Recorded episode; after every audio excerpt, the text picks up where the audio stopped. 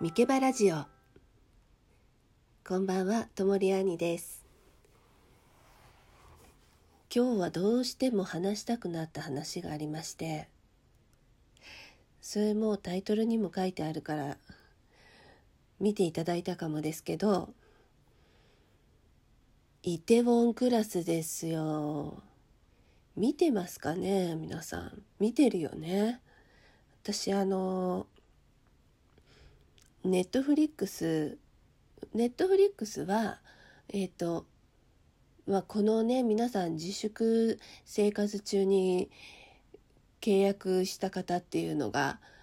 世界中でもすごく多かったみたいですけど私はえっとねななんだっけな。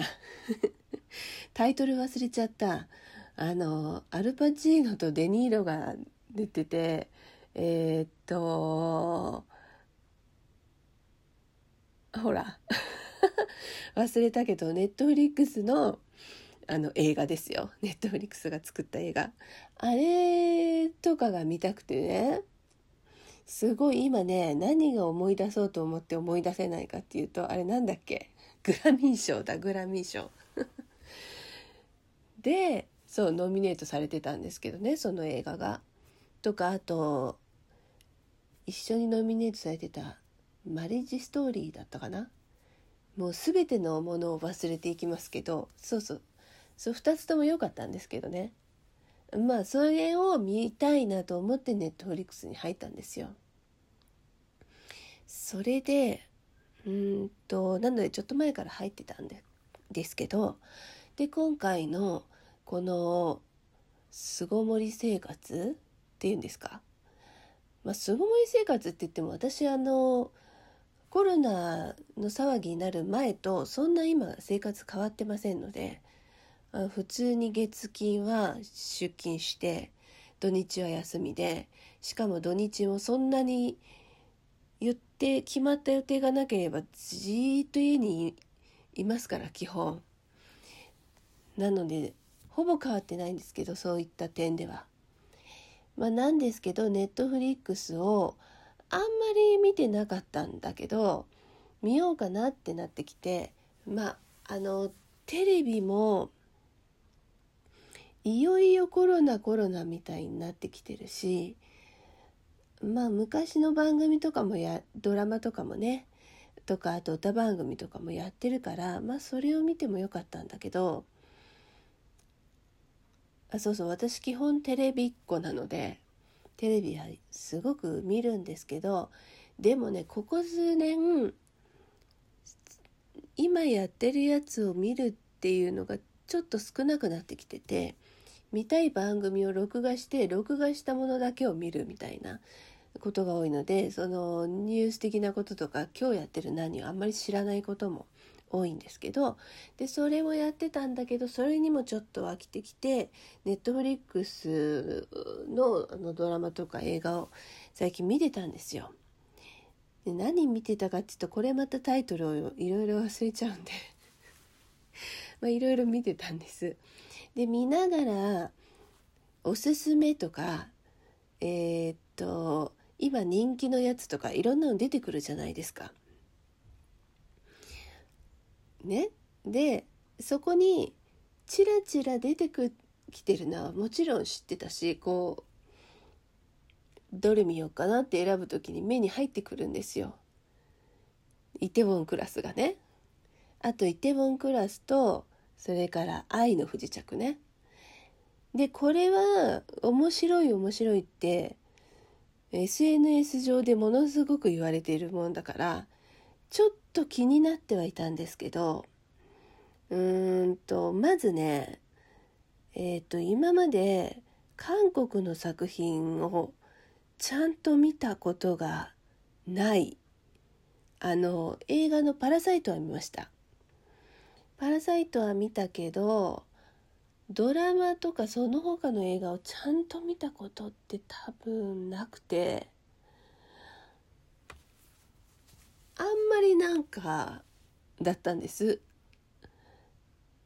だけどその「パラサイト」を見てからというものちょっとうっすら興味出てきていてっていう部分もありました。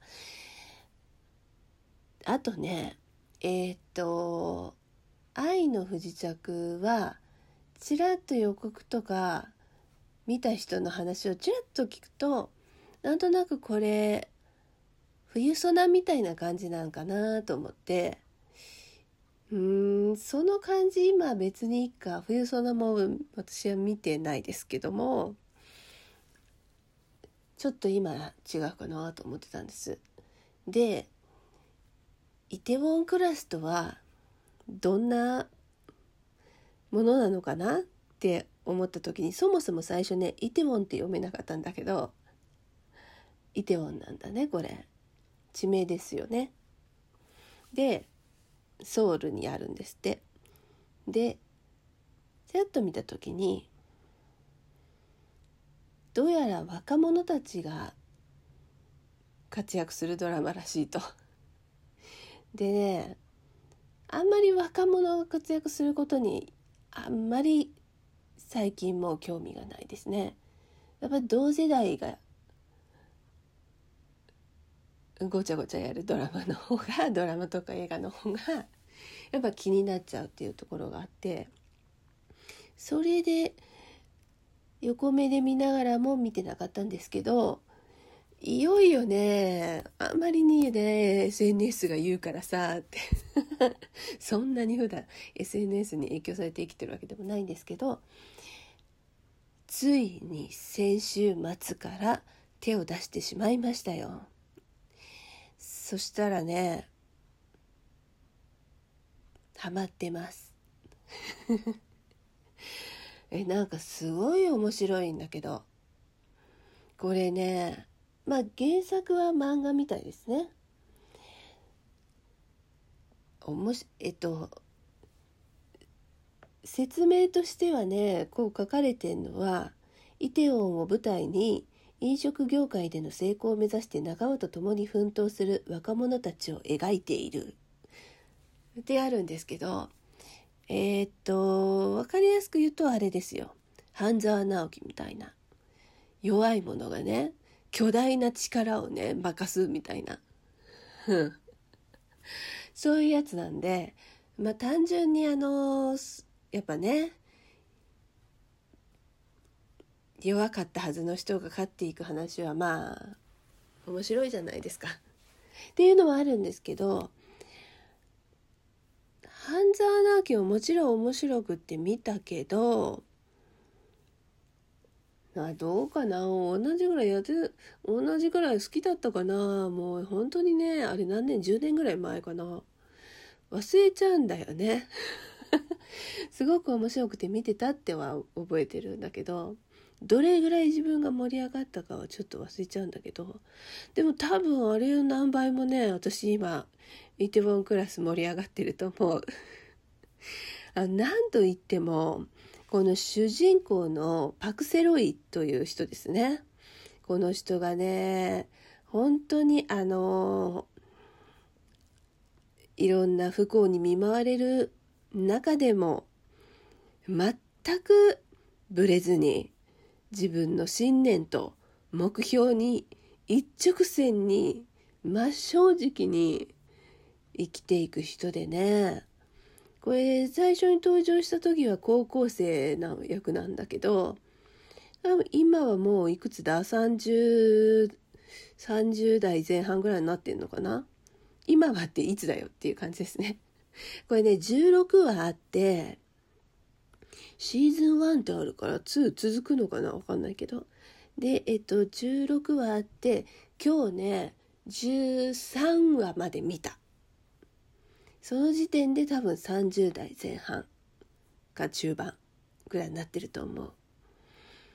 でこのパク・セロイを演じてる方がパク・ソジュンさんっていうね役者さんなんだけどね。これがまあかっこいいです。いや私が好きなタイプの人ではないってちょっと言い方が悪いな。私がね普段どんな人が好きって言ってあのあげる役者さんとか日本のね役者まあそうね海外も含めてだけど役者さんとかタレントさんとかの系統とはちょっと違うんだけどあのシュッとしてる感じシュッとしてる感じね。私割とクリッてして濃いやや濃いめが好きなんですけどシュッとしてるんです。あとねあのなんかモデルさんとかやってんのかなわかんないんだけど初めて知ったからまあ韓国の情報全くなかったから私。すっごくスタイルもいいしまあかっこよくてですね。なんかこのすごくドラマの中の人なんだけどちょっと私の尊敬する人リストに入りかけた。私の尊敬する人リストの話はちょっともうお時間が来ちゃったのでとにかく今日ねイテウォンクラスにパク・セロイにハマっておりますっていう話ででもなんかさ本当私話がね容量以内のかな？全然毎回済まないんだけどじゃあもし気が向いたら続きも話すかもしれません それでは、ともりあんでした。よかったら見てね、イテウォン。それではまた。